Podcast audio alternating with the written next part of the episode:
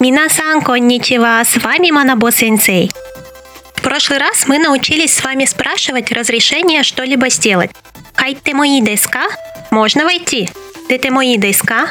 Можно выйти. Табете мои деска? Можно съесть. И также мы научились разрешать людям что-либо делать.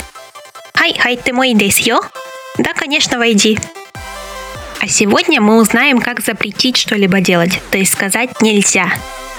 Разберем пример. Ресторан дева табако суттевай кемасен. В ресторане нельзя курить. Табако – сигарета, су – глагол курить. Чтобы сказать «нельзя курить», мы ставим глагол «су» в срединную форму, то есть в «т»-форму, и добавляем к нему «тевай кемасен». Ресторан дева табако суттевай кемасен. Разберем еще пример. Как сказать по-японски «нельзя врать». Врать – усо цку. Усо – ложь.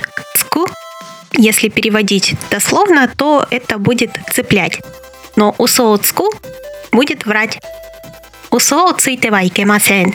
Нельзя врать. То есть мы меняем глагол цку в т-форму. Цку цуйте. Цуйтевай кемасен. Усо цуйтевай кемасен. Нельзя врать. Если любите аниме, то вы, скорее всего, знаете еще одну конструкцию «нельзя». Тева даме дес. Так тоже можно говорить, но запомните, что «даме» довольно-таки грубое слово, поэтому, когда его используете, думайте, с кем вы говорите. Усоо цуйтева даме дес. Ни в коем случае не ври. Давайте еще раз повторим конструкции «можно» и «нельзя».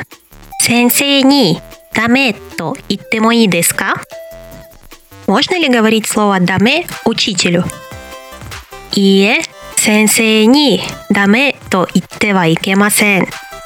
Нет, учителю говорить даме нельзя. Подумайте, что еще можно, а что нельзя делать на уроках японского языка. И попробуйте сказать это на японском. Встретимся послезавтра.